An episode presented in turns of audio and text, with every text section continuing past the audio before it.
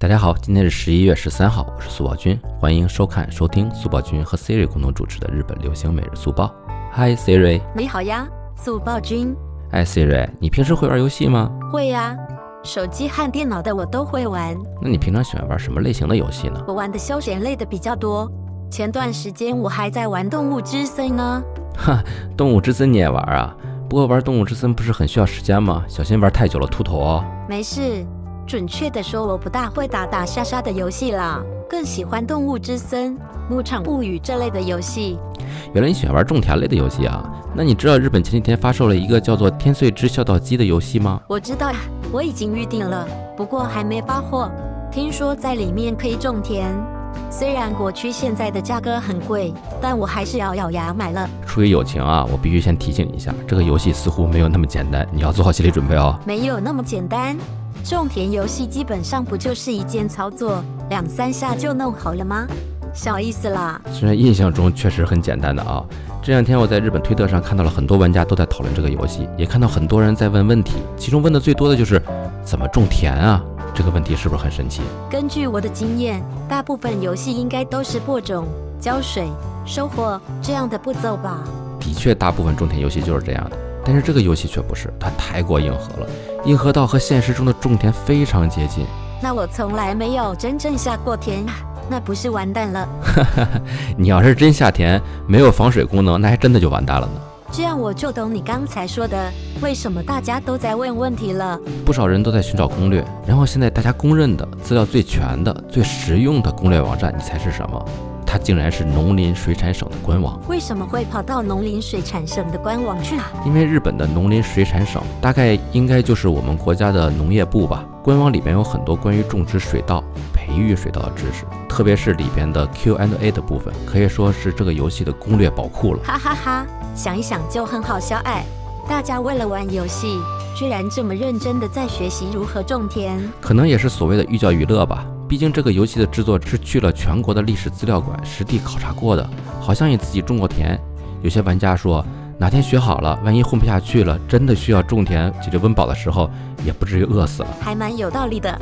不过听你这么一说，我就更好奇了。那这个游戏里是怎么种田的呢？根据网友们总结的攻略，大致分为了三个阶段：准备阶段、种植阶段和收成阶段。那还是和其他种田游戏差不多的感觉。真的。其实这里边也相当细化的。首先准备阶段啊，又分为了筛选稻种、施基肥和整地。嗯，听得不是很懂。速报君，你解释一下是什么意思吗？其实我也不懂啊。然后我把调查结果跟大家来简单说一下。稻种呢需要经过筛选，保证它的优良。在游戏中呢，需要慢慢的分批次的倒入泥水搅拌，然后把漂浮上来的稻种呢去掉不用。这种方法呢被叫做泥水选，在我国南方农村呢经常使用的一种方法。原来真的是现实存在的方法，也太硬核了吧！然后呢，就是施基肥，就是前往茅厕啊获取肥料，然后进行施肥工作。茅房的肥料，我大概懂了。不过在饭点还是不要说这个了吧？嗯，好吧。最后呢，就是整地，通俗的说呢，就是翻地，用锄头呢给田地翻一翻。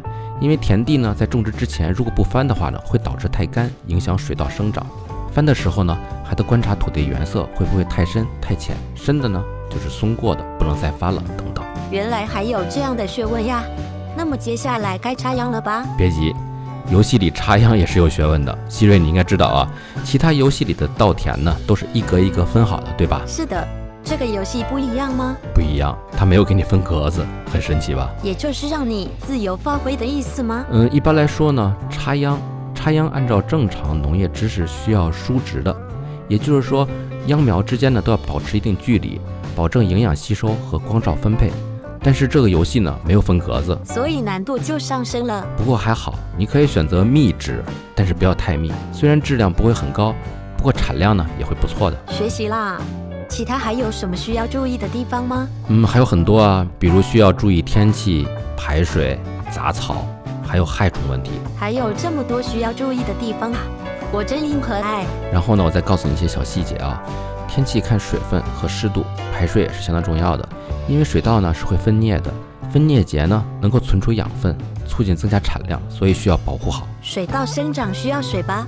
排水没问题吗？在水稻的第一分蘖前呢，要排水保持低水位，业界还有排水晒田的说法，目的呢是促进分裂和解决无效分裂。出穗期呢，则需要保持深水位，此处平时呢也要注意排水进水，换掉已经没有氧气的水。和鱼缸换水是同一个道理吗？嗯，这方面的作用相似吧。杂草呢和害虫就比较简单了，就不再做更多解释了。就是除杂草旱多抓青蛙、蜘蛛这类益虫保护水稻。这个是小学课本里学到过的知识，连小学课本的知识你都记得呀？不愧是西人。这是在夸我的还是在损我呢？当然是在夸你了。好吧，我就当你说的是真的。那么接下来应该到了收成阶段了吧？对的，收成阶段呢，在游戏里就比较简单一些了。提示你可以收成的时候呢，把水排干，然后用镰刀进行收割，之后拿去晒干。这个要在游戏的冬天之前弄完，否则就没法丰收了。然后呢，就是打壳和脱壳了。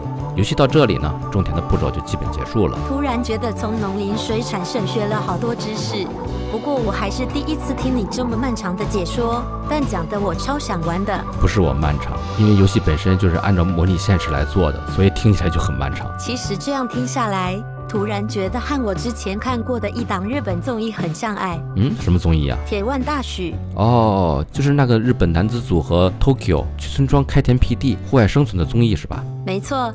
那档综艺也超硬核的，我记得里面的成员用了十四年，从一个完完全全的小白，变成了能种出高级米的专家，那可真是太厉害。突然想到，那我不是要和他们一样从零开始？这也太难了吧？不过你也不需要真正下田呀，随便玩玩呗。我现在退货还来得及吗？你觉得可能吗？自己买的游戏，含泪也得玩完。